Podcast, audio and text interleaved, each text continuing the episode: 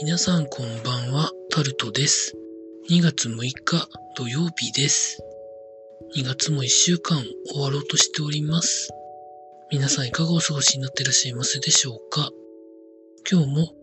時事ネタからこれはと思うものに関して話していきます。サンゴの消失の危機を国連が警告しているということが記事になってます。最悪今世紀中に地球上にある全てのサンゴがなくなるんじゃないか。という予測を出してるというような記事の内容なんですけど温暖化や様々な影響でサンゴが発火現象を起こすというふうなことらしいんですけれども沖縄でもサンゴの発火が進んでいるということを聞いたことがあるんですけど実際どうなっていくのでしょうか。続いて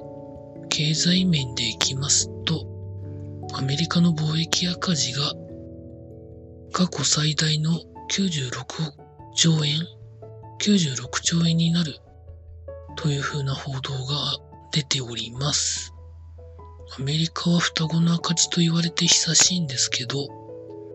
それでも通貨の力基軸通貨の力でずっと保ってますけど、どうなっていくのでしょうかね。気にはならないんですけど。続いて、パナソニックが在宅勤務の人に月3000円手当として支給するということが記事になってます。2021年度からそういう制度を設けるみたいなことなんですけど、3000円って言ってもですね、多分もっとお金はかかってるはずなんですけどね。他に、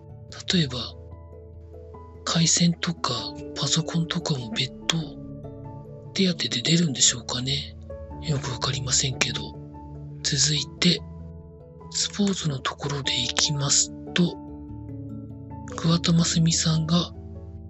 今年からジャイアンツの投手コーチ、補佐的なところで入ってられるんですけど、ユニフォーム姿を見せてどうのこうのということが記事になってます。コーチは選手より目立ったらいけないんだと思うんですけど、やっぱりそういうところにマスコミの皆さん目がいっちゃうんでしょうかね。まあ以上そんなところでございました。